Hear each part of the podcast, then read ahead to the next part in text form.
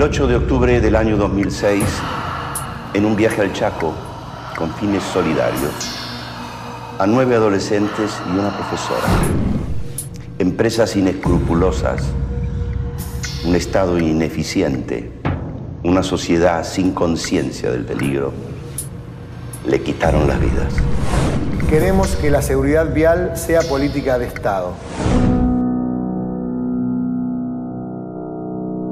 Me acuerdo que la, cantidad de, cuerpos que había, la cantidad de chicos lesionados que había, como no daban abasto las ambulancias, ahí en primer momento empezamos a sacar los cuerpos que pudimos para rescatar a otros chicos, los, empezamos, los, poníamos arriba de los cuerpos.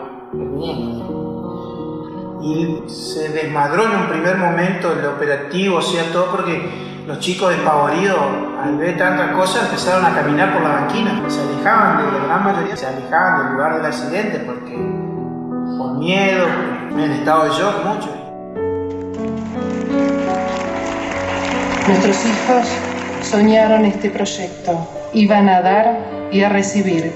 Sabemos que disfrutaron el encuentro y lloraron de emoción al despedirse por la intensidad de la experiencia vivida. Eran alumnos del Colegio Ecos de la ciudad de Buenos Aires. Volvían por la Ruta 11 de la Escuela Rural del Paraisal, Chaco. Regresaban en micro con el corazón lleno por haber cumplido con una nueva misión solidaria. La negligencia, la desidia, se confabularon esa noche para una fatalidad irreparable. El dolor permanece, el dolor nunca se va a poder ir. A mi hijo lo recuerdo como su último año, fuerte físicamente, un deportista. La verdad que yo lo recuerdo de la mejor manera. Benjamín Bravo de la Fina, Federico Ecker, Justin Hartmann, Lucas Julieta Yatagán, Daniela D'Agostino, Nicolás Julieta Posilovich y la profesora Mariana Boyé perdieron sus vidas en manos de un chofer imprudente, quien en una maniobra imposible de explicar, con la razón, chocó de frente contra un camión conducido por un hombre alcoholizado, y encima en una ruta no dimensionada para el tránsito, que la recorre todos los días. ¿Accidente? Son varias las personas que intervienen en un siniestro vial mal llamado accidente. El Estado que está ausente, la policía, las condiciones de las autopistas. Yo voy a ser duro, pero siempre lo digo, el que maneja alcoholizado es un estúpido. Egoísta y estúpido. Estúpido porque maneja alcoholizado y egoísta porque cuando se muere él, los padres de él también se mueren. Los padres que perdieron a sus hijos canalizan su dolor a través de la Fundación Conduciendo a Conciencia realizan una tarea encomiable, comprometidos a trabajar con la esperanza de salvar al menos una vida cada día, evitando víctimas de tránsito.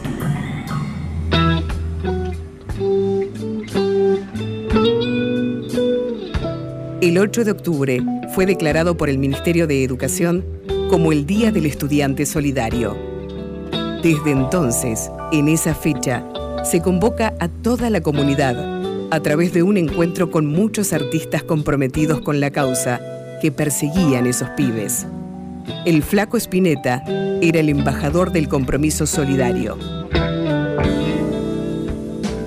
Siendo Vera alumna del Colegio Ecos, que con muchas ganas hubiese ido a este trágico viaje, estamos todos realmente consternados con esto. Mi canción hoy no tiene música, pero mi corazón va a seguir haciendo música porque siento la luz de los pibes que se fueron para ayudar y que perdieron su vida para ayudar. Eso es lo que vamos a hacer nosotros, seguir ayudando para impulsar a nuestra sociedad en que unos años de acá en más podamos librarnos de las pesadillas que realmente nos alteran. Gracias. Ya se ven los tigres en la lluvia ni los familiares, ni las víctimas podrán conseguir la paz ante semejante indignación. Logramos que con el aliento de todos, la seguridad vial no sea solamente un problema de las víctimas, sino de toda la sociedad.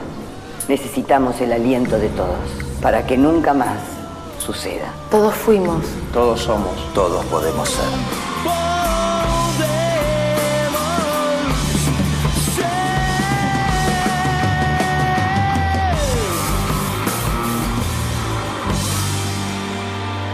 Contenidos y memoria histórica. Radio Nacional.